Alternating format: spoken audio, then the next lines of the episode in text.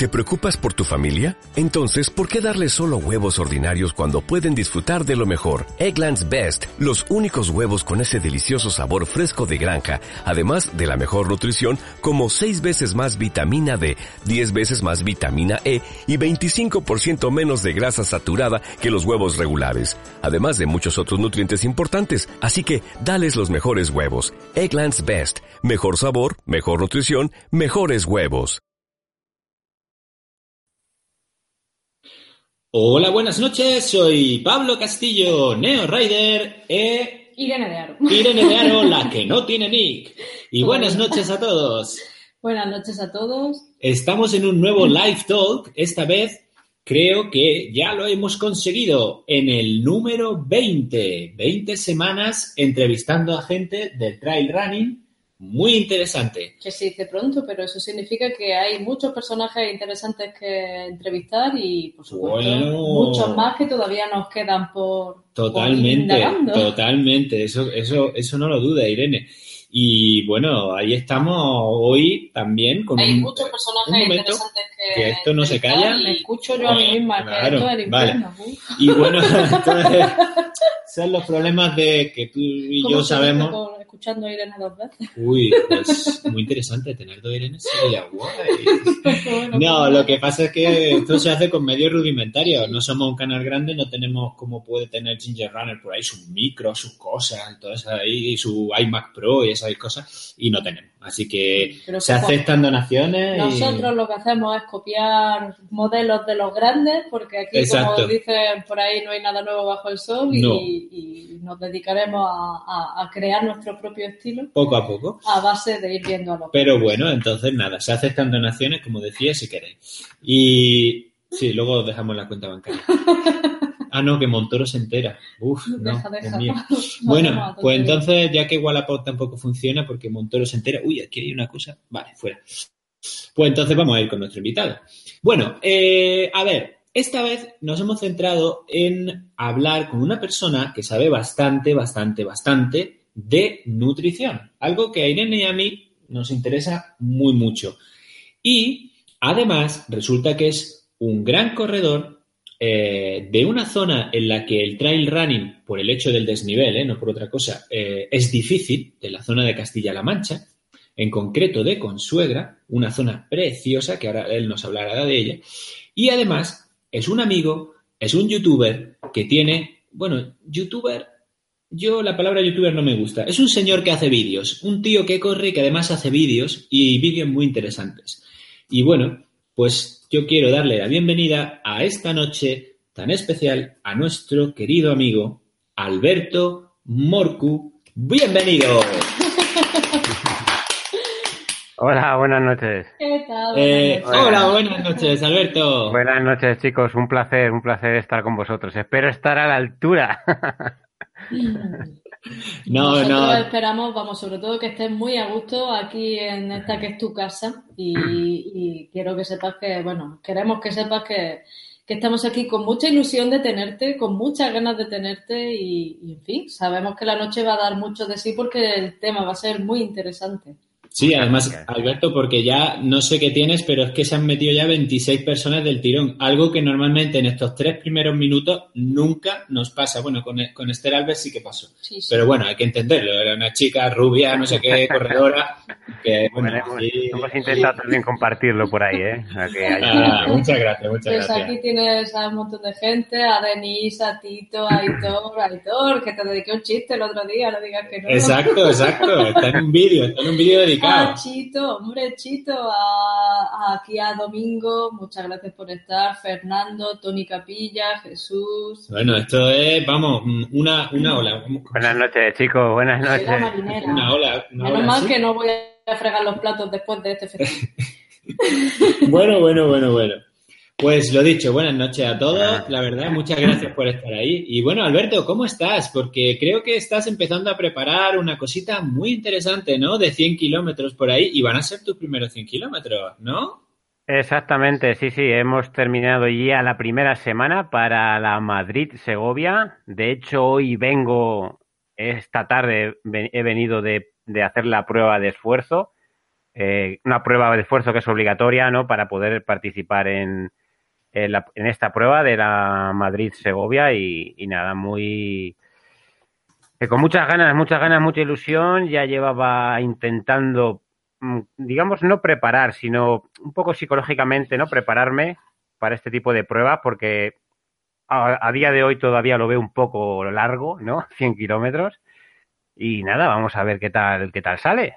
Bueno, pero tú ya tienes un bagaje. Ahora hablaremos un poco de tu historia deportiva, porque bueno, eres un deportista de toda la vida, has pasado por varios deportes, aunque ya llevas mucho tiempo en el running, eh, en el trail running, porque tú no eres solo trail runner, también haces cosas como maratones de asfalto y tal, que la última en, Valencia me parece a mí salió regular, ¿no?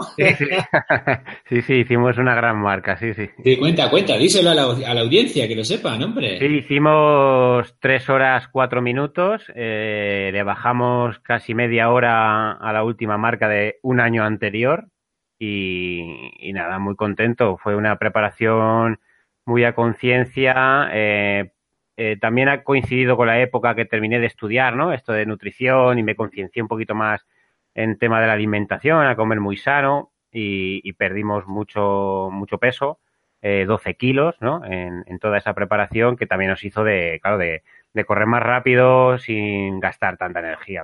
Pues eso, eso es lo que, de, lo que yo quería hablar, por eso te he sacado el tema de la maratón de asfalto, porque bajar media hora eh, en una maratón, es verdad que en un año, con distinta preparación y demás, es mucho tiempo, es una cosa y creo, que ya lo has dicho tú un poquito, me has adelantado el paso, pero bueno, no pasa nada, que todo depende, o dependió en tu caso, de la nutrición y cómo lo llevaste, cómo lo enfocaste y demás, ¿no? Sí, básicamente, básicamente es un pilar, siempre se habla de, que la alimentación es un 70, 60% y luego el entrenamiento, ¿no? Eh, en, este caso eh, fue así, las dos cosas fueron dadas de la mano, eh, preparándolo día a día todo muy bien eh, fue una alimentación a lo mejor un 100% estricta, ¿no? Porque al final siempre, ¿no? pecamos en algo, pero, pero fue muy, muy seria, ¿no? Vamos a decir que fue una preparación en, todos, en todos los aspectos bastante seria. Había mm. ganas, ¿no? De hacer una gran marca. Valencia también es un circuito eh, muy llano que te pone las cosas muy fáciles con un público enorme desde el kilómetro, desde el metro 50, ¿no? Hasta que acabas, eh, hay mucha gente animando y estuvo, estuvo muy bien. Bueno, bueno, bueno, 304, ¿eh? 304, sí, sí. Que hay que correr, ¿eh? Hay que correr para eso. Por aquí ya están entrando preguntas que se refieren a nutrición. Antes de, porque, en fin, eh, ahora mismo te voy a pasar alguna que está aquí, pero yo quisiera saber, porque tú estás hablando de lo que supone ese cambio de vida y de hábitos para ti una vez que ya tienes más claro que, cuál es la pauta a seguir con la nutrición y la importancia que tiene la nutrición. Así a grandes rasgos, ¿Qué hacía el primitivo Alberto Morcu diferente de lo que luego el nuevo Alberto Morcu empezó a hacer? ¿Cuáles son las grandes diferencias? Eh, sí, eh, bueno, podríamos empezar básicamente porque el desayuno ya no era el correcto, ¿no? Típico vaso de leche, galletas, ¿no? Eh, luego muchas veces muchos alimentos no eran los no eran integrales, había también poco poca legumbres, que yo soy, de hecho, en mis pautas alimenticias eh, eh, pongo mucha, mucha legumbre, un hidrato de carbono con proteína eh, de calidad. Y meriendas muy flojas también. Cuando terminábamos de entrenar, lo típico, no, a lo mejor ni comías, ¿no? no llenábamos los depósitos de glucógeno bien hecho. Yo creo que también es un poco el conjunto de todo, porque no se puede decir que un alimento sea bueno, un alimento sea malo, a otro le puede venir bien, ¿no? Por sensación. Eh, fue, fue el conjunto de toda esa alimentación, de comer muy, muy, muy limpio, no, comer apenas grasas. Empecé también un poquito a tocar el tema más vegetariano. De hecho, ya eh, a primeros de año eh, di el salto, un poco ya a ser más vegetariano. Y, y, eso también ayudó bastante, ¿no? A comer más, más verduras, menos carnes, pescados. Pues por ir por partes, yo voy a ir lanzando las preguntas según llegan. Entonces, la, pauta en este caso va a ser un poco esta. Eh, Paco La Rosa, un beso, muchas gracias por estar aquí. Espero que estés mejor de tu gastroenteritis. Sí, de verdad, pobrecito mío. Dice, ¿qué debemos comer tras una carrera larga? Porque la verdad es que la pauta de recuperación, yo creo que la mayoría de los corredores somos un poco desastres, ¿no? Vale. Eh, yo daría prioridad más porque también hay, no mito, ¿no? Pero tiramos un poquito más enseguida proteína, ¿no? Por el daño muscular, ¿no? Eh, iría más por el carbohidrato para esa recuperación de glucógeno. Eh, yo siempre lo que hago, bueno, primero voy a dejar claro que, yo, por ejemplo, en tema de suplementos, eh, los uso muy, muy, muy poquito en esporádicas ocasiones, ¿no? Si no tengo nada a mano, pero siempre voy más fruta y frutos secos, no me faltan nada más terminar mi carrera de ahí ya tenemos ese aporte de, hidratos que te aporta la fruta con vitaminas, ¿no? Frutos secos, grasas y proteínas. Y luego en casa, si puedo, esa comida siempre va a ser. Yo, por ejemplo, lo, que suelo hacer es, meter arroz integral, ¿no? Eh, enseguida en casa. A la hora y media, dos horas, eh, tomo otro aporte de carbohidrato con algo de proteína. Y antes comentabas que quizá una de las cosas que tú considerabas erróneas era eh, introducir pocos alimentos integrales. ¿Nos puedes explicar en qué mejora tanto la versión integral respecto a la versión refinada? Sí, eh, la versión integral, eh, bueno, la versión refinada va a entrar en, enseguida se va a convertir en, glucógeno y vamos a tener esos picos de insulina, ¿no? Y, y nos va a dar toda la energía de golpe y enseguida luego vamos a tener hambre, también es una de las cosas que enseguida nos va a pedir otra vez el cuerpo comer. ¿Qué pasa con la versión integral? La versión integral, al, tener más contenido en fibra, nuestro cuerpo va a digerirlo más lentamente, nos va a ir metiendo ese glucógeno muy despacio en sangre, no vamos a tener esos picos de insulina, la insulina va a ir también muy despacio subiendo y también nos va a sentir eh, estar más saciados y si tenemos esa carga de, de energía más lentamente, vamos a rellenar los, los depósitos mucho mejor que, que, que, si fuera con esa energía rápida que enseguida el cuerpo va a coger lo que necesite, lo otro va, lo va a desechar. De esta manera, al, al entrar más despacio en sangre y en, y en los músculos, va, va, a tener más tiempo esos depósitos de glucógeno ¿no? en llenarse más despacio. Y desde este punto de vista, por ejemplo, el uso de productos integrales más, por ejemplo, carbohidratos fibrosos, podría servir precisamente para hacer más lenta todavía esa absorción? Sí, por supuesto.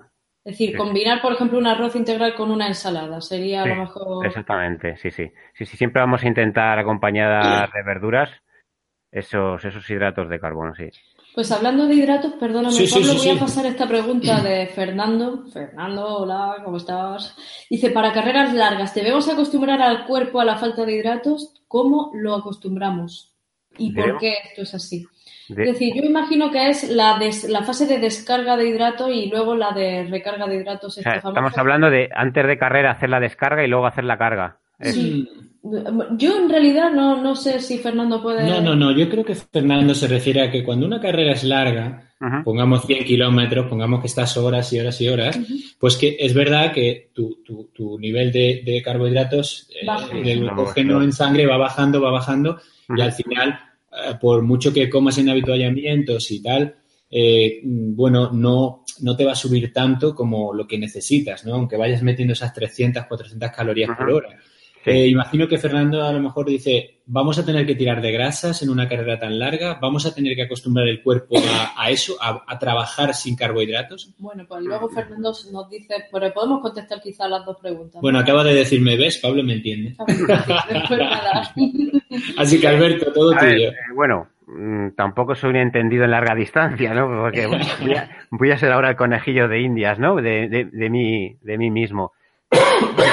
Eh, acostumbrar al cuerpo, hay que acostumbrarlo en todos esos entrenamientos. Para eso, eh, cuando uno entrena a larga distancia, sobre todo en, esos los extensivos, eh, los hacemos a bajas intensidades para que la, quema de, carbohidratos y no sea tan alta y no nos quedemos tan rápidamente sin, sin, esos, sin esos depósitos de, de glucógeno o carbohidratos.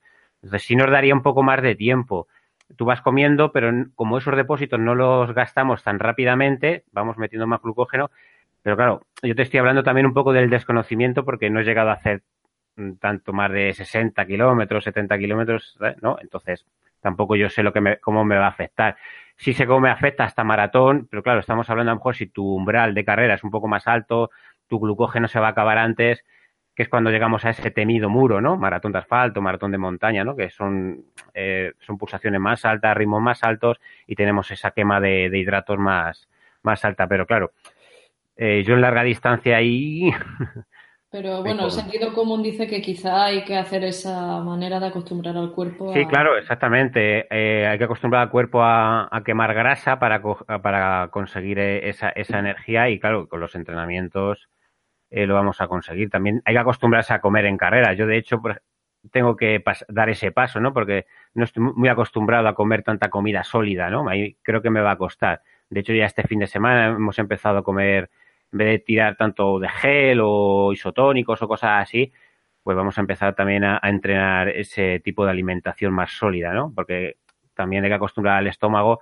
Si tú corres deprisa, eh, la sangre va a estar en los músculos, no va a estar en el estómago. Y para hacer digestión necesitamos gran, gran cantidad de, sangre en, el estómago para que trabaje. Si no, lo que nos suele pasar, que, que, al final se cierra el estómago, no podemos comer directamente. En cuanto te echas el bocado en la boca, como dices, adiós, ahora no me entra.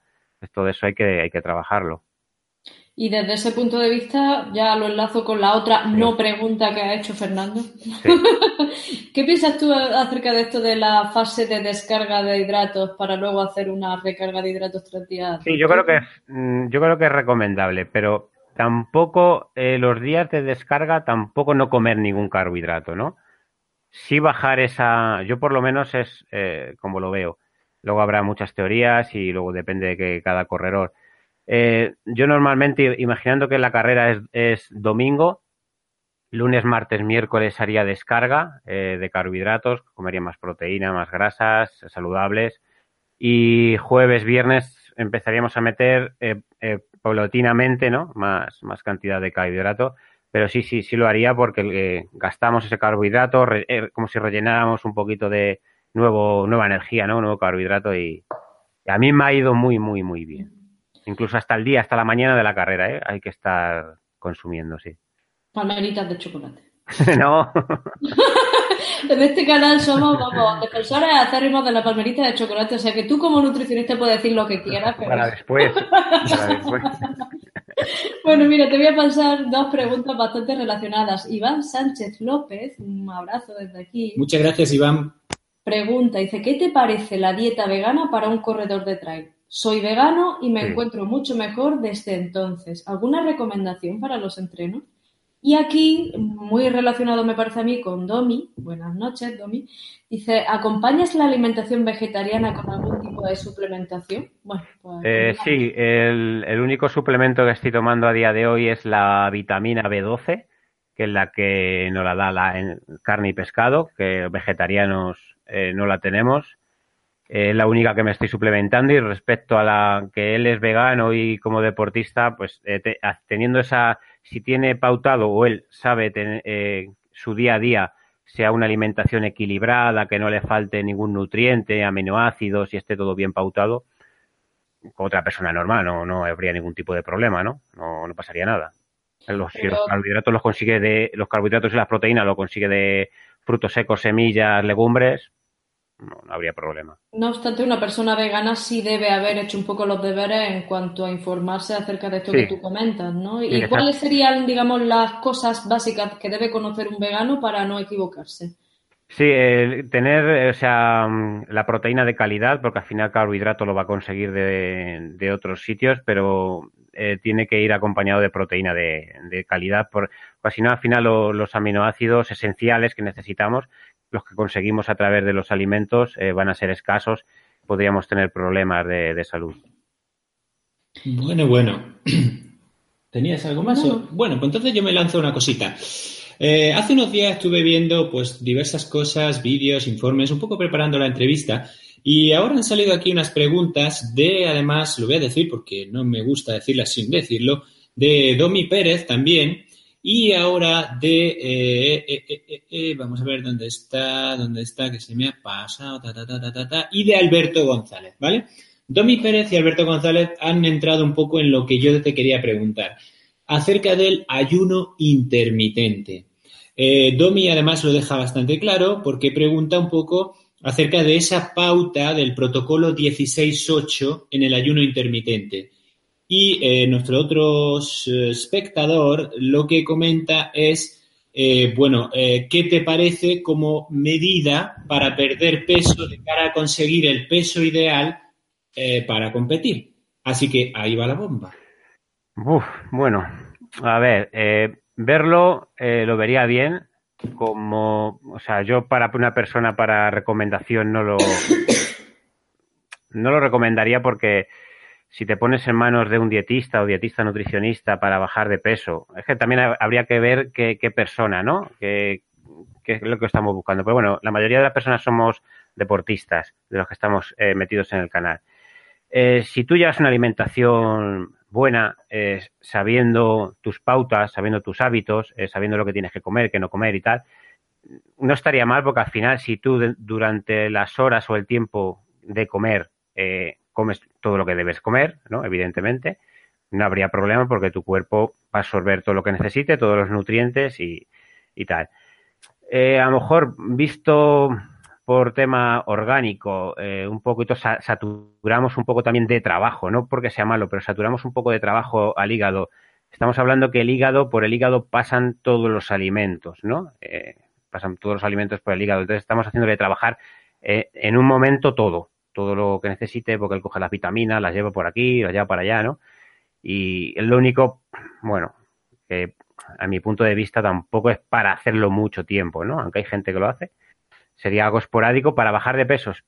Si tú te, al final para bajar de peso tenemos que tener un déficit calórico. Si, si tú en ese ayuno, luego cuando te toca comer, te has pasado de, de calorías, al final al final es como si no, tuviera sentido. Y no obstante, en ese ayuno el cuerpo tiene capacidad de absorber todas las proteínas que se ingieren, porque, en fin, yo tengo leído que el cuerpo es capaz solamente de absorber unos 30 gramos de proteína por ingesta o en un límite de tiempo. Sí, pero ten en cuenta, por ejemplo, que eh, los alimentos en los intestinos eh, pueden llegar a pasar de 12 a 24 horas, ¿no? Eh, lo explico así rápidamente, por si a lo mejor alguno no lo sabe. Nosotros cuando nos alimentamos, pasan los alimentos al estómago y pueden estar entre 30 alimentos sólidos, 30 minutos, 60 minutos en el estómago, ¿vale? Los hace más pequeñitos, los tritura y tal, y pasan al intestino. Y en el intestino, hasta que es evacuado, pasan de 12 a 24 horas. Pues fijaros si hay tiempo en, coger nutrientes. Entonces, a esto, para terminar un poco con esta idea, bueno, si hay más preguntas, no, pero Eh, nuestro común amigo Juan Mari, ¿no? Eh, imagino que sabes lo que está haciendo. Este, sí, no, lo llevo siguiendo muy bien, pero... Eh, es el reto, bueno, para los que estáis viendo, os cuento, Juan Mari Llorens, pues está haciendo un reto, lo podéis ver en su canal, de 30 días de ayuno intermitente. Pero mi duda, Alberto, es que ese ayuno intermitente que hace es una única comida al día, eh, por ejemplo, imagínate que come hoy a las 12 de la mañana y ya no come hasta mañana, pues a las 12 o a las 1 o a la hora que le pille. Pero eh, en la comida eh, se come todas las calorías que él cree que va a necesitar tanto de metabolismo basal como de entrenamiento. Podamos decir que una persona de X kilos y altura pues va a consumir 2.000 calorías de metabolismo basal y a lo mejor tiene que meter otras 2.000 o 3.000 calorías por su entrenamiento. Eh, Juan Mari, por ejemplo, dobla entrenamientos, ¿no? no obstante es un top ten en el, en el Mont Blanc. ¿no? Y bueno, yo quería preguntarte por eso, pero es que lo acabas de decir. Eh, ¿No crees que meterse 4.000 calorías eh, del tirón en una sola ingesta para la parte orgánica, hígado, riñones y tal, puede ser algo lesivo? O 5.000. O 5.000. Hay días que mete 5.000. Claro, es lo que quería, lo de mm, a la larga, ¿no? Luego también va a depender mucho nuestro cuerpo. Eh, vamos a, no sé, imaginaros vuestra, o sea, una, un día que salís eh, a un restaurante a comer o a cenar y os, no sé, mucha cantidad de comida, fijaros simplemente con esa cantidad de comida, luego qué digestión hacéis, ¿no? que tenéis un estómago, bueno, estómago por debajo de la tripa pesada, ¿no? También va a depender de, qué de qué comida, ¿no? Eh, si son carnes grasas, pues tenemos una digestión más, más lenta, más pesada, carbohidratos, también las legumbres también son de digestión lenta porque tiene mucha fibra, ¿no? Eh, también es, no sé, es, es que es el, el, el, cuerpo, ¿no? El cuerpo te lo va a decir, habrá gente que empieza a comer y, llegue un momento que diga, no me entra más, y Juan María lo está consiguiendo. Eh, por eso digo que como recomendación no lo recomendaría, ¿no?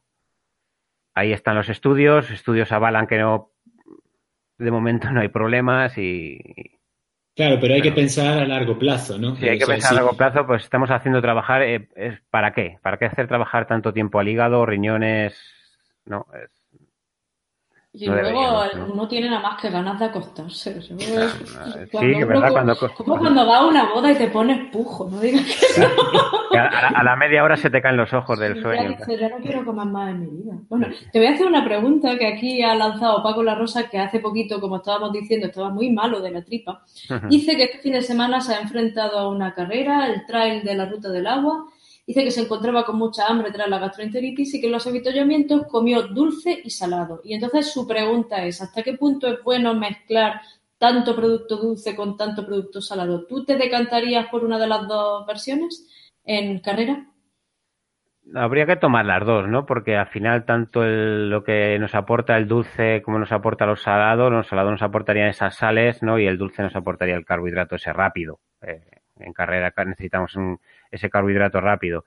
Eh, tema de estómago, el dulce, claro, eh, ahora habría que ver qué dulce, ¿no? Qué carbohidrato. Si a lo mejor son golosinas y tal, ya estamos hablando de, daño, o sea, el impacto en el estómago también.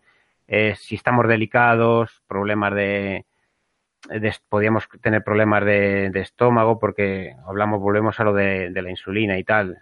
Se absorbe enseguida, ¿no? Porque no, como no se tiene que digerir apenas, que entra en sangre y, el estómago enseguida lo, lo, o el intestino grueso lo, lo, va a absorber, ¿no? Entonces, a lo mejor más, a lo mejor hubiera tirado, eh, siempre estamos los, sobre todo nosotros los dietistas, ¿no? Dátiles, ¿no? Eh, frutos secos, eh, más, más ese tipo de, dulce, ¿no? Dice que se metió nocilla y chocolate. lo mejor para salir de una gastroenteritis, claro, lo mejor. Y, el pan seguro que tampoco sería de mucha calidad el pan. Es que solo pensamos en, la nocilla, pero el pan también, ¿eh? Hay que meter mucha caña en el pan ese.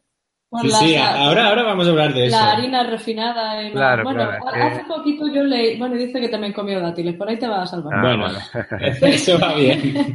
pero hace poquito leí o, escuché en un canal de YouTube de estos de, de nutrición que hablaban de que cada vez que estamos comiendo pan de harina refinada tendríamos que pensar que estamos haciendo exactamente lo mismo que si cogiéramos un frasco de azúcar y estuviéramos mm, dando cucharetazo al azúcar. Alberto, ¿esto es así? Hombre, así, así, no, no, no, no, no, no es así, no es así. Eh, esa calidad, de, lo único que mal que estamos haciendo en, esos panes eh, sería porque la mayoría de ellos, sobre todo estos que vienen congelados, pan de molde y tal, de baja calidad, eh, solo estamos consumiendo 30% de harina y encima esa harina es refinada, ¿vale? Entonces el 70% restante, 70, ¿eh? es una barra de pan, solo 30, todo esto es azúcar, agua, la levadura, sal, eh, eh muchos eh, productos para que no se ponga blando, para que no se ponga, que no, le salga el mono, eh, la, calidad del pan al final, todo eso va, volvemos al hígado, todo eso va al hígado estamos haciendo trabajar eh, al hígado con, sustancias que no reconoce, porque son sustancias para darle sabor, saborizantes, para que no se ponga malo el pan, no, sepa rancio, el color, porque la harina no es blanca, es amarilla. Mm, vamos, de hecho yo he tenido una bolsa de pan de estos pan bimbo en, el, en una alacena, han pasado tres o cuatro meses y estaba comestible yo de hecho me lo he comido y no me he muerto, o sea, eso tiene que ser una cosa... Claro, esa calidad, entre que la harina, la, harina de por, sí sola ya no es de calidad, no es harina refinada, eh, todos los ingredientes que hay es, es brutal, ¿no? Es y luego le, añaden mucho azúcar para que esté sabroso, porque tiene que estar sabroso encima, ¿eh? Y para estar sabroso o lleva azúcar o lleva otros diferentes tipos de grasas que también las dos cosas al paladar que son sabrosas son las grasas saturadas, ¿no? Y azúcar. Sí, de hecho dicen que en la naturaleza no existe un producto que tenga a la vez grasas e hidratos de carbono y que sin embargo los seres humanos lo hemos inventado. Exactamente. Bueno, pues otra cosa que han inventado los seres humanos y que nos pregunta por aquí un grande del trail que es Juan Invernón, Juanito Invernón, para los andaluces seguro que lo conocéis, está aquí en el canal. Te queremos mucho. Y le queremos tanto que la semana que viene, a lo mejor, a lo mejor lo tenemos en el Live Talk. ¿Cómo que a lo mejor Juan tú estás aquí la semana que viene? bueno, la pregunta que hace Juan es, por eso de los mitos, dice Alberto, ¿es buena la cerveza después de una carrera, sí o no. Y además, él dice la cerveza, nada de cerveza sin alcohol, ni Radler, ni nada de eso. La cerveza, que al final es lo que todo el mundo toma cuando termina una prueba. Llegan, ay, qué fresquita, qué buena, qué tal, qué cual. ¿Qué le hace eso al organismo? Eh, no, no, no, no sería recomendable. Eh, bueno, hablando, claro, a todos nos gustaría, a mí también me gusta una cerveza, pero bueno, eh, hablando dietéticamente y nutricionalmente no, no es recomendable porque el alcohol entra en sangre, luego nosotros necesitamos hidratarnos, matamos células. Eh, primero sería recomendable hidratarse bien, recuperar un poquito el glucógeno y luego ya sí te, tomarte la, cerveza que, que, tengas que tomarte, pero directamente no porque es una demanda que necesita el cuerpo, necesita líquido, necesita hidratarse, todo, todos nuestros músculos, nuestros órganos, las células que, necesitan agua y lo que primero, el primer líquido que entre es el que va, va a entrar en sangre, ¿no? No, no sería, no sería recomendable. De hecho, bueno, y esto ya, aquí ya sí que me pongo muy seria. Eh, esta mañana me decía un alumno que entra en nuestros directos y si, José Aguilera, que si estás ya puedes estar saludando. Y bueno, son chavalitos de 12, 13, 14 años y háblanos del efecto del alcohol en el hígado y cuéntanos si es verdad eso que quieren vendernos por ahí de que, hombre, una copita de vino al día es muy buena, nos dicen. ¿Qué piensas tú de, esto? volvemos a lo mismo. Eh, siempre, claro, son un poco, mm, no sé, como anunciar un poquito el consumo, ¿no? Siempre hubo problemas, por lo menos estudios demostraron que había problemas en cosechas, ¿no? Pues eh, una copita de vino, ¿no? Sobre todo hasta el gobierno, que me, pareció curioso el gobierno anunciando, tómate una copita de vino, ¿no? Salió, salió un famoso político, así con bigote. Viva el vino, si no. Claro, eh, es alcohol. Que digan que viene de la fruta, pero no, es, es, es alcohol. Y está, volvemos otra vez a estamos, el, el hígado lo ve como una cosa rara, ¿no? Eh, dice, ¿qué me están metiendo aquí? Estamos haciendo trabajar para que ese, para que ese alcohol lo expulse.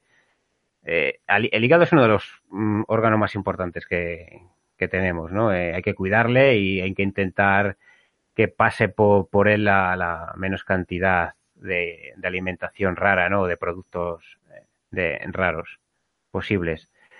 Respecto a los menores, el alcohol, pues, hombre, no es recomendable, ¿no? no para nada. Para nada. bueno, de hecho leía hace, hace tiempo que cada vez que tomamos una copa de alcohol es como si le hiciéramos una muesca al hígado, así que... Sí, es, eh, el, hígado sufre mucho. Es que eh, tener en cuenta que eh, no pasa nada por una cerveza, no, no pasa nada, ¿no? Pero son sustancias que nuestro cuerpo rechaza porque no, no, no, no las reconoce, no, no son del cuerpo, no, no las necesita para nada. Entonces está, está, está creando anticuerpos y está creando sustancias para expulsar eso que está entrando. Y hablo de, el alcohol como lo que se les añade a los alimentos, ¿no? Eh, para, darle sabor, para darle color, Entonces todo eso pasa por nuestro organismo que no lo quiere para nada y tiene que trabajar para expulsarlo. Y todo pasa por el hígado. Todo. Que a la gente alcohólica, gente que tiene problemas con el alcohol, el primer órgano que se ve afectado es el hígado. Mm. Pues aquí hay una, bueno, aquí está diciendo Sergio Cuevas que él se apunta a una quedada para comer allí en Consuegra y propone comer ciervo. Pues sí, estamos hablando aquí de vegetarianos. Sí, porque hay mucha, hay mucha fama ¿no? de, caza por aquí y se preparan buenas eh, comidas ¿no? Con, carne de caza. ¿no? Sí, además nos han preguntado si en, la, en los molinos de la foto que hemos colgado en el cartel se tapea bien. Sí, hay, un, hay, hay uno de los, de hecho es el, más perjudicado por lo que pasó este tiempo de atrás, de la tormenta esta que, destrozó un poco los molinos. Es el que sale en alguna foto que sale sin capuchón ahora. Eh, es, un bar, sí, es un, un gastro, gastromolino, que lo dicen. Y la verdad es que es muy curioso. Eh, yo recomendaría a la gente que venga a, ver la zona que, que se vaya a tomar algo a la hora de la puesta del sol porque es espectacular, ¿no? subido en, cierta altura y ver la llanura, porque se ve 50, 60 kilómetros de largo en llano y, y, ver el sol. Pues mira, te voy a pasar una pregunta aquí de Antonio Cruz. Dice que ¿qué puede comer él, que es un peso pesado, en las comidas para prepararse una carrera y apenas tener tiempo para ocuparse de la alimentación y así poder bajar de peso. Es decir, una persona muy ocupada, que quiere que la alimentación le ocupe poco tiempo y... Le acabas de plantear una ecuación de, yo no sé qué, de tipo, tipo analizador de partículas. eh, eh, bueno, al final también hay que preparárselas. O sea, si al final tú no tienes tiempo y vamos enseguida corriendo al frigorífico a pillar lo primero que veamos, eh, es lo primero, como no tengas nada, nada todo saludable, al final siempre optamos por lo, por lo menos saludable. Eh, habría que ver, joder, no sé cómo decirlo, habría que ver, eh, plantear un poco su, su, alimentación y para comer en carrera, bueno, si, va, si va a competir, estamos, está claro que tenemos que tener carbohidratos de calidad eh, pero es un problema, ¿no? Porque si, si ya estamos pensando así también en no tengo tiempo que comer, quiero bajar de peso, al final es un poco de ser constante, con sacrificio y buena alimentación.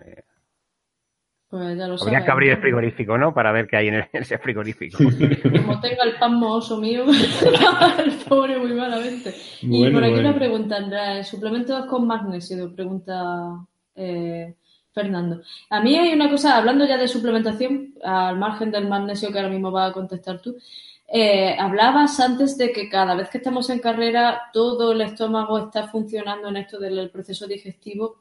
Sin embargo, a ti no te gusta mucho el uso de geles y otras cosas un poco más preparadas. Bueno, pues primera pregunta, ¿qué opinas de los suplementos de magnesio para Fernando?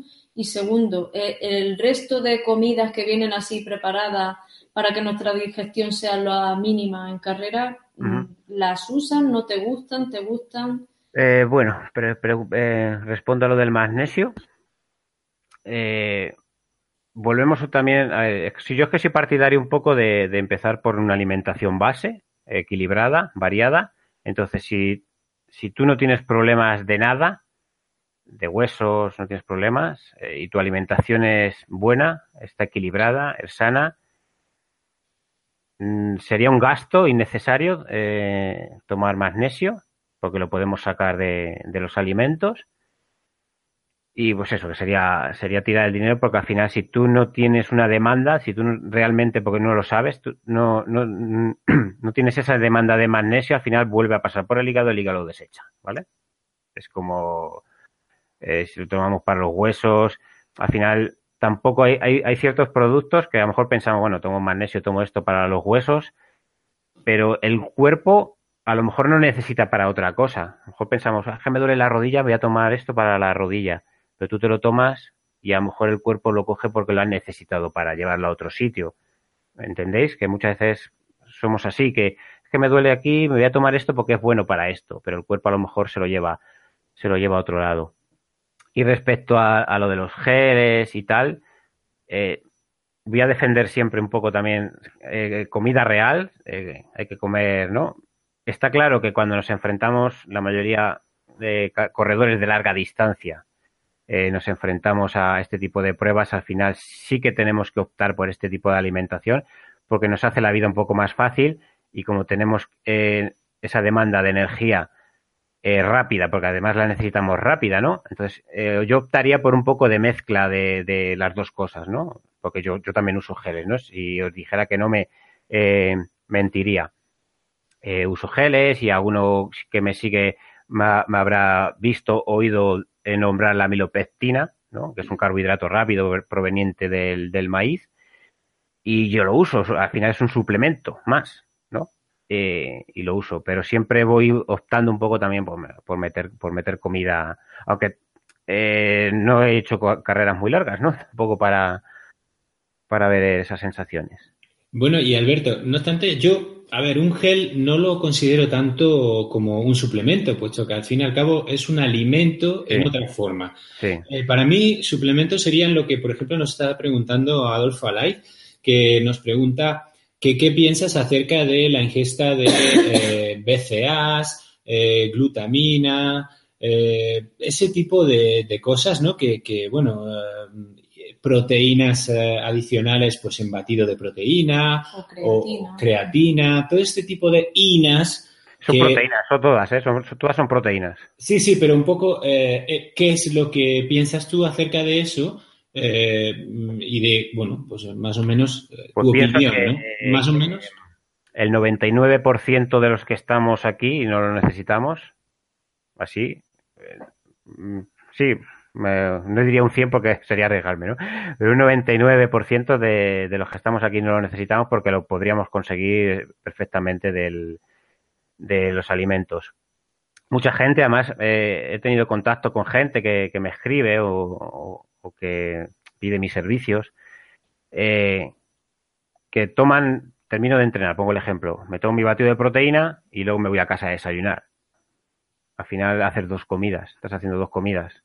Eh, vete a casa, que tienes tiempo, ¿vale? Que, lo de la ventana anabólica no hay que tomarlo ya, ¿vale? Cuando sí hacemos una, eh, un deporte extensivo de larga duración, sí que necesitamos enseguida reponer esos, esos depósitos. Pero si es un entrenamiento, la mayoría toma todo este tipo de suplementos a diario. Eh, tenemos la comida en casa. Si, si entrenamos por la tarde, enseguida o tenemos la merienda o tenemos la cena.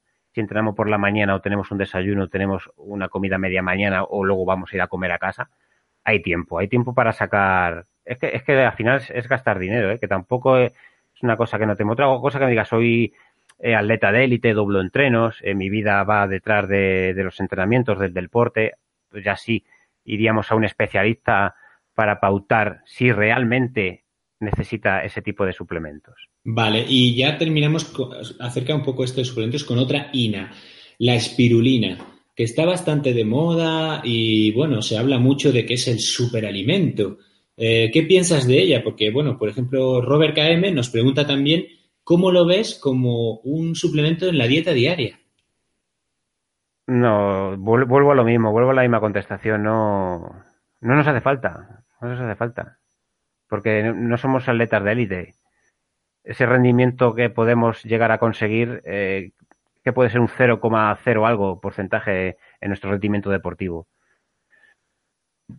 Pero dentro de eso, Alberto, tampoco decir, hay detrás una industria con una serie de seguridades, ¿no? Sí, a ver, eh, todo este tipo de alimentos son seguros, daños no nos va a hacer daño, pero que realmente es que, que se puede conseguir de, con la alimentación. Primero, es que habría que estudiar el caso, ¿no? Porque a ver que, que si tú realmente te alimentas bien, ¿no? Es que hay que empezar por ahí. Si, si tú realmente lo haces bien, si habría que cambiar eso primero. Yo pienso que prefiero aprender a comer bien antes que decir, es que necesito y, gastarme el dinero en este tipo de productos que al final eh, estamos haciendo de trabajar otra vez. El hígado siempre va a entrar eh, dentro de, todas estas charlas, porque hacemos de trabajar al hígado. En todo caso, sería un paso posterior a, aprendizaje de una buena alimentación.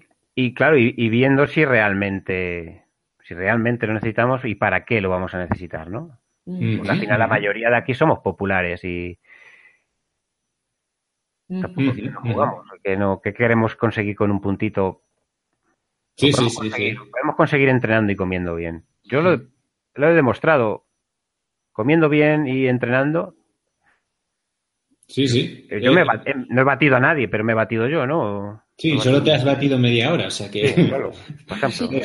quizás sería un buen punto de partida, aprender a comer, tener hábitos de vida saludables y a partir de ahí, pues bueno, te puedes plantear otras cosas. ¿no? En, en, Mamoku, por ejemplo, le he bajado una, hora tiempo. una hora es tiempo. En maratón de montaña. Una pregunta más. Cuando se habla de, proteína de calidad, por ejemplo, la proteína que procede de la soja, del guisante, del seitán, como, es decir, la proteína que podríamos denominar más de tipo de persona vegetariana o vegana, eh, ¿cómo la consideras tú? ¿Qué puedes decirnos de ella? Eh, bueno, como proteína de calidad, eh, estamos hablando de que tiene todos los aminoácidos esenciales, ¿vale? Carne, pescado y todo lo tienen. En tema de vegetarianos, eh, no, la conseguimos.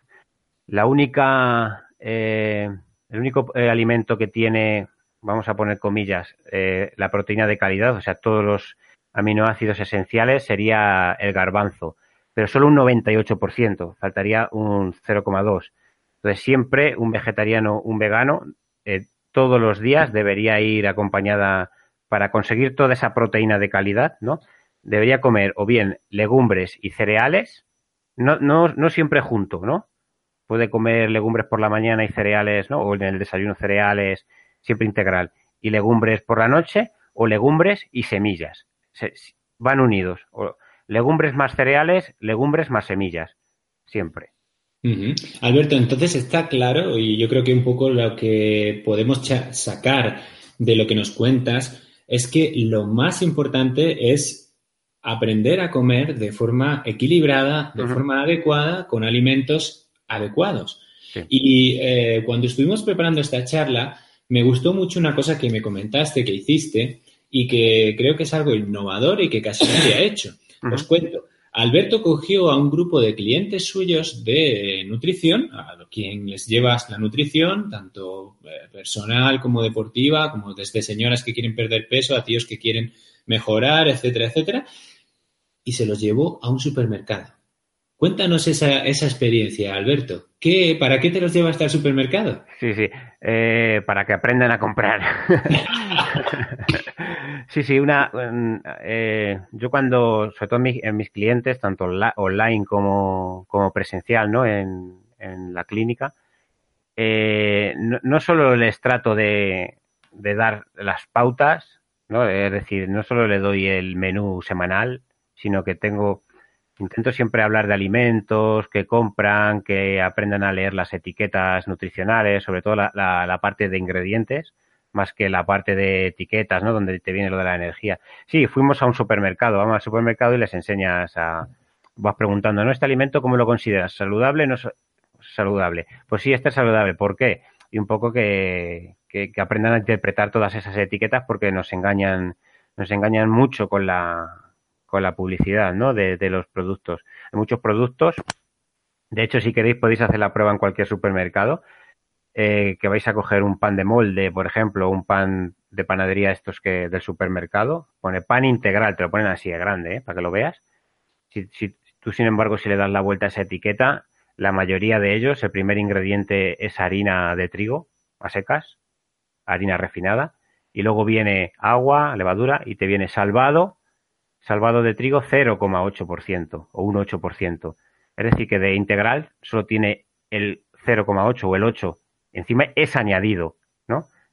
Para que sea integral tiene que ser harina de trigo integral. Ese sería el primer ingrediente. Así que imagino que en esas compras tú enseñaste a leer etiquetas, que también sería otra cosa que el consumidor medio debería. Sí, muy importante interpretarlas, ¿no? Es saber que un producto que te pongan es integral, que realmente sea integral, que te pongan sin azúcar, que realmente sea sin azúcar, porque es que la, legislación lo que dice es que si eh, en la lista de ingredientes aparece un producto, eh, da igual el tanto por ciento que sea integral, eh, tienen permitido poner la palabra integral a su producto, cuando en realidad no lo es, ¿no? somos de los pocos países que permite esto. En Estados Unidos, para que sea integral, hablo de memoria, creo que tiene que tener un 30% de integral. No... al, final es que, por ejemplo, nosotros, fijaros un poco mm, la rayada mental que tenemos Irene y yo con esto, es que podemos tirarnos 10 minutos para elegir un pantalón vaquero en una tienda, pero para... Ah, no, eso me lo compra mi madre. Ah, pero para cuando vamos a un supermercado, eh, no sé, pero podemos estar una o dos horas para comprar una compra normal. De, Bueno, no tanto como de ahora, pero sí es verdad que nos, leemos la etiqueta. Lo miramos, lo miramos mucho. Y, es importante. ¿eh? Y muchas veces miramos, incluso a veces nos cuesta comprar un nuevo producto porque ya estás muy confiado de los que sabes que de verdad son sota, cabello y rey. Y cuando te presentan alguno, como tú dices, es verdad que a veces ves un pan integral y lo único que tiene de integral es que lo han pintado. Hmm. Pintado me refiero a ese 0,8% que tú dices. Le ha hmm. dado color a la harina, pero hmm. nada más. y te lo venden con ese color. Bueno, bueno, Alberto, yo creo que, bueno, esto está siendo, la gente no para de preguntar eh, la quinoa, la quinoa. Gran alimento. Gran alimento, pero nos dicen ahí la quinoa, nos, nos preguntan. habla de los ocho aminoácidos esenciales y combinarla con legumbres. ¿Sería lo adecuado combinar? Sí, sí, es lo que, sí, es lo que he dicho antes, que sería lo que he dicho antes, lo de las legumbres cereales y legumbres o semillas, ¿no?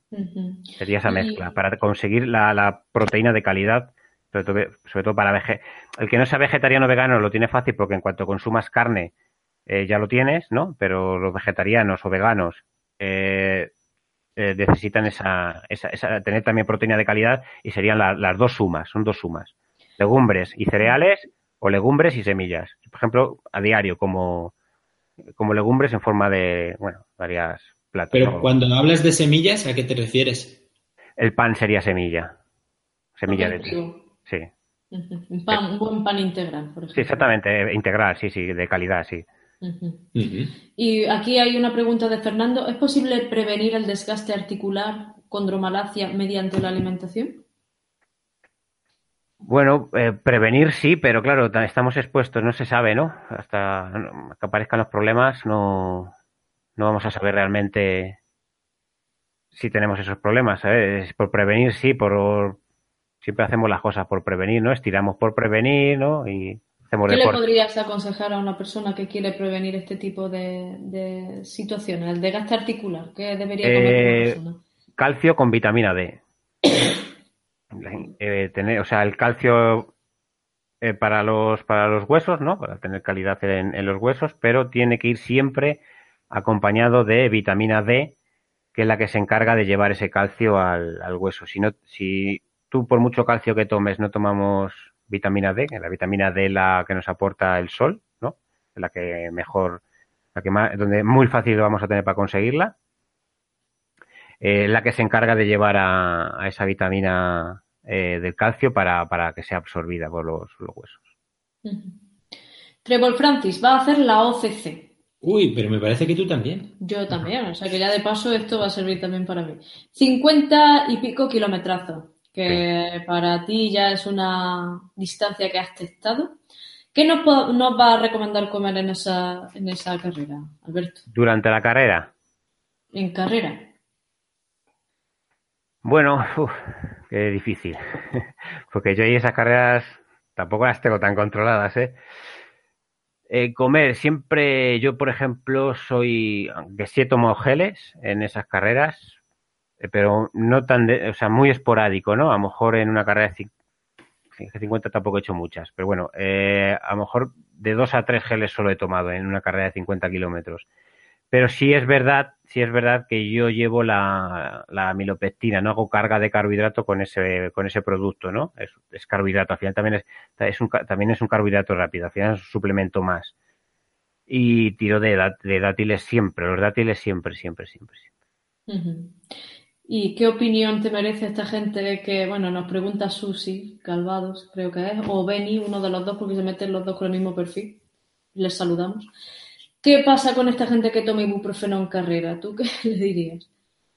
O en Antium o esa historia que se mete. eso por los dolores, ¿no? Es para, para que no les duele. Hay muchas personas que preventivamente, llegado un momento de la carrera concreto, toma un ibuprofeno por lo que pueda pasar. O se lo toman antes de que les duela nada. Mm. Nada, nada, no, no lo recomiendo y vuelvo otra vez a mi amigo el hígado de hacer de trabajar, porque si, si tú te tomas ese ibuprofeno aunque sea solo para por si acaso, si en ese momento realmente él no lo necesita, ¿no? Lo va a expulsar, lo va a mandar, lo va a expulsar a través de la orina directamente, o sea, no lo va a guardar, lo expulsa. Bueno, y Alberto, eh, perdona, termina, termina. No, iba a decir, si, llega al hígado, y lo, iba a repetir, si llega al hígado y si él ve que no lo necesita, lo, expulsa por, por, la orina. Bueno, y aquí quieren entrar un poco en tu vida personal. Dale. ¿Por qué dejaste la carne y el pescado? ¿Qué, te dio a dar el salto? Eh, bueno, por dos razones. Una sería un poco sentimental, ¿no? Por el afecto de los animales, lo mismo que pasa con veganos, ¿no? Pero eh, empecé más por el cuando empecé a estudiar un poco tipo de, alimentos que la realmente eh, sobre todo carne de supermercado no es de gran calidad, ¿no? Y, claro, eh, optaba siempre por no consumir la menor posible, menor posible. De hecho, a lo mejor me podía tirar semanas sin consumir carne. Sí consumía más pescado que carnes, pero un poco también por, por esa calidad, ¿no? Porque al final uno, uno, cuando empieza a entender algo más y se mete un poco más en este tipo de, eh, alimentación, nutrición, pues ya dices, prefiero más calidad que cantidad, ¿no? Entonces vas buscando siempre ese, esos parámetros, ¿no? Y empecé a decantarme por eso y, y, en, y, a principio, a primeros de año, pues opté por, por ser vegetariano, pero bueno, tengo que poner un poco un inciso en, en esto de ser vegetariano. Soy vegetariano, pero bueno, lacto vegetariano, ¿no? Eh, como queso, es lo único que como de, de la, siendo, siendo, de la mancha, que narices. ¿Cómo no te vas a comer ahí tu quesico manchego? Claro. Y, y huevos. Eh, y pero los huevos siempre los cojo ecológicos. Uh -huh. Y por otro lado, antes decía Fernando, citaba un, un, dicho que viene a decir algo así como que hay que desayunar como un rey, comer como un príncipe, cenar como un mendigo. Luego está la cuestión esta de comer cinco veces al día, otras veces te recomiendan seis. ¿Qué nos dices de esto, Alberto? ¿Qué hay que hacer? No, no hace falta comer cinco veces. De hecho, yo como tres, me parece. Y si en, cuando hago entrenamientos largos son cuatro, pero normalmente solo son tres. Eh, no hace falta, vuelvo que no, no hace falta hacer las cinco comidas obligatorias. Hay que comer cuando uno tiene hambre o depende un poquito tu vida, ¿no? De laboral. Cuando eh, es más importante no la ingesta diaria total más que las que las que las comidas, porque al final repartirlas en cinco las puedes repartir en, en tres veces. Lo de desayuna como un príncipe tampoco no no, esos son mitos, ¿no? Es lo que siempre se ha dicho, que comas muy bien, o sea, desayunas bien para tener más, más energía, ¿no? Y lo de los carbohidratos por la noche que nos tienen tan machacados con que no comamos carbohidratos por la noche. Pobrecillos míos los carbohidratos. no, no pasa nada, no pasa nada. De hecho, acabo de cenar carbohidratos y encima me he comido dos piezas de fruta, ¿sabes? Así que todo eso de los mitos de no comas fruta por la noche, no comas carbohidratos, pues, pues no. ¿Qué pasa? Que si tú también tampoco por las mañanas vas a, a tener un desgaste físico, ¿no? Eh, importante, tampoco sería muy necesario eh, tomar ese, ese, ese, ese, carbohidrato, ¿no? Porque lo vamos a, acumular. Yo en mi caso sí, porque entreno bastante temprano y sí prefiero eh, hacer una pequeña carga por las noches y por la mañana ya tener energía para, para poder salir a correr. Pero que no, que no pasa nada, que, que al final es la suma, ¿no? Del, de todo el día, ¿no? Que no, que no nos pase. Si no queremos coger peso, no hay que pasarse. Hasta de, de, pues de nada, la... tú, tu barrica pan sigue comiéndotela por la noche. Vale, vale. ¿no? Integral. Pero de calidad, ¿eh? De calidad. Oye, Alberto, antes de que se nos acabe el tiempo, que nos quedan tres minutos, y la verdad que esto, yo no sé la de cantidad, cómo ha ido el chat, que ha echado sí, humo, pero a mí me gustaría, ya que vas a hacer los 100 kilómetros de la Madrid-Segovia, uh -huh. Pues hombre, luego te queda tiempo para recuperar, porque ¿cuándo es la Madrid-Segovia? En septiembre, para el 15 de septiembre, por ahí. Muy bien, te queda tiempo perfecto para sí, recuperar y que te vengas después a finales de octubre al Valle del Genal a correr alguna de las modalidades del de Gran Trail del Valle del Genal. Uh -huh. Yo te invito, si te quieres, pero no, no, yo como entrenador no te voy a invitar uh -huh. a, ver, a correr las 100 millas, no, no sería lógico. Pero sí te puedes venir a correr los 130 o los 130 por equipo. Eh, se podría montar un equipo interesante. Podemos sí, buscar un equipo y así cada eh, los 130 se dividen en equipos de cuatro, creo. Ajá, ajá. Y es la tercera semana de octubre. Ajá. Así que piénsatelo un poquito, me lo dices y yo hablo con los organizadores y si quieres, fíjate, te traemos aquí a Andalucía que, vamos, nos encantaría tenerte en Andalucía, Alberto. Con muchísimas ganas, por supuesto, no, no, sin pensarlo de cabeza, voy, ¿dónde hay que apuntar?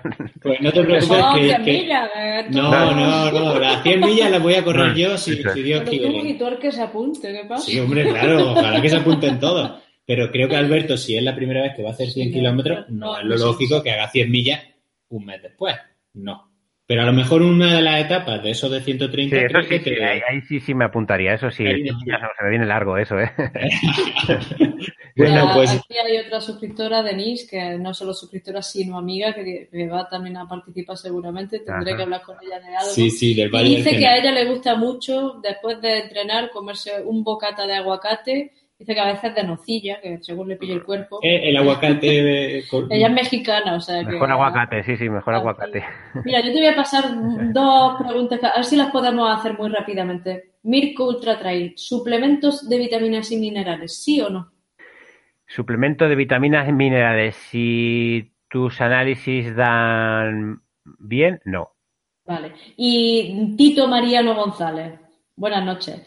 Eh, además de dátiles, ¿qué frutos secos recomiendas en carrera? ¿Y qué opinas de las pastillas de sal y del totum durante los ultras? Totum no sé lo que es ahora mismo. Agua marina.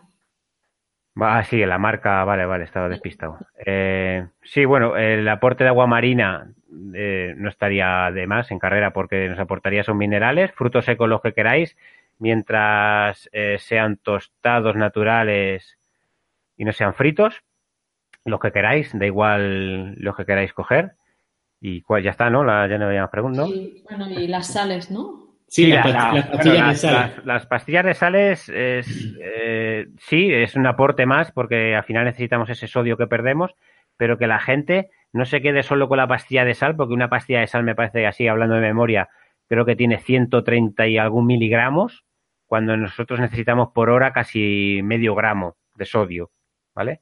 Y esa pastilla de sal solo tiene 0,100 o algo así. Si tomas un gel, el gel tiene otros 0,100 o 0,200, todavía estamos cortos, ¿no? Que habría que sacarlo de algún otro alimento. ¿Y de la taurina qué opinas? Dice David.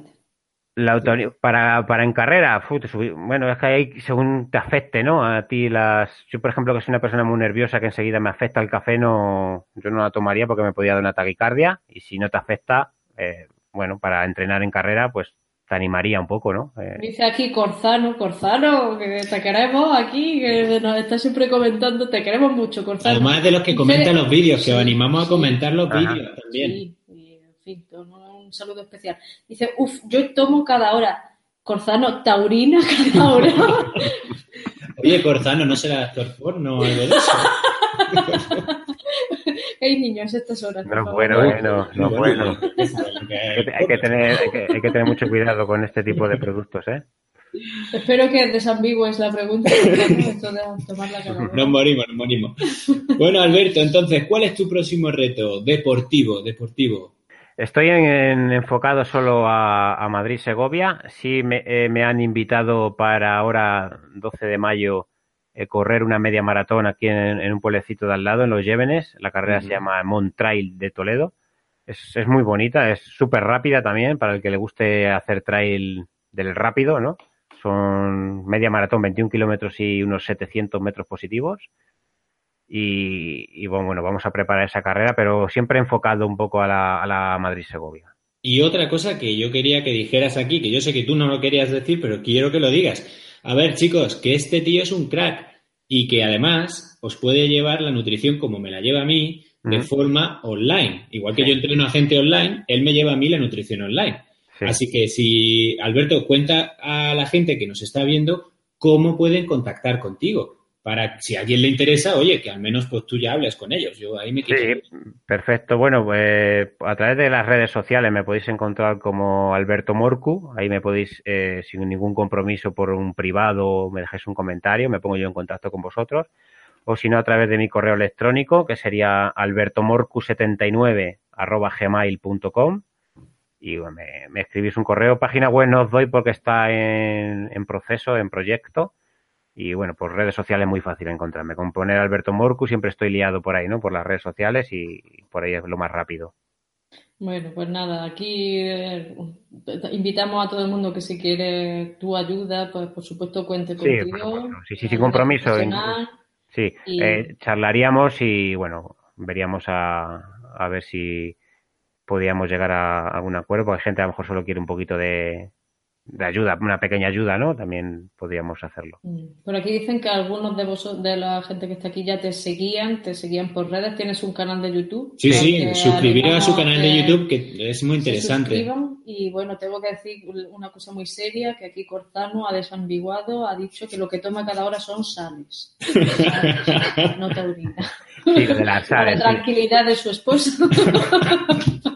Sí, sí, lo de, lo, las sales, pero bueno, vuelvo a eso, que, que, si solo se preocupa de tomar esa sal, es, es muy poca, ¿eh?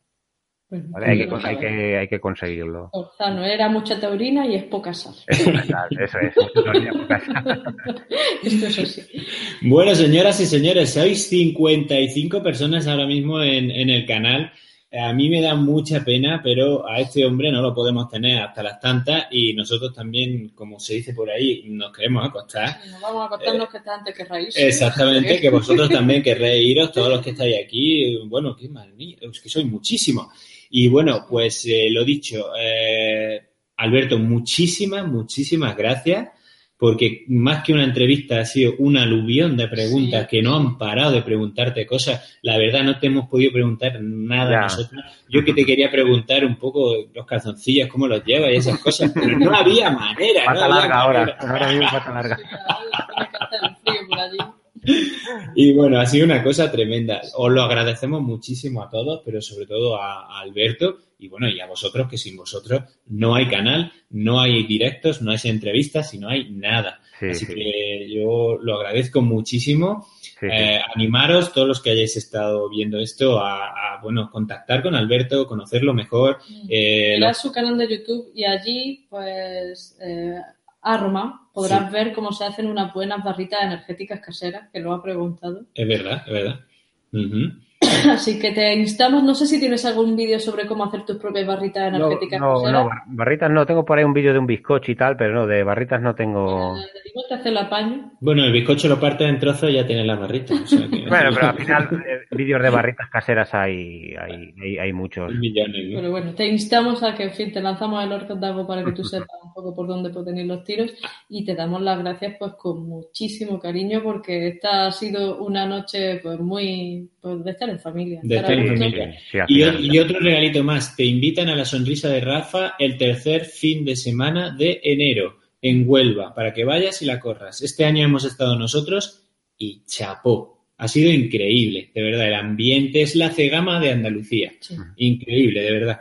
Así que apúntatela, que me acaban de decir por aquí que estás totalmente invitado. Perfecto, muchas gracias. Muchas gracias a la gente del chat. A, si, bueno, también si hay alguno, un suscriptor mío que, que por casualidad se ha metido a, a ver vuestro directo, que bueno, igual, muy recomendable vuestros vuestros vídeos y muchas gracias a vosotros, he estado como en casa, ¿eh?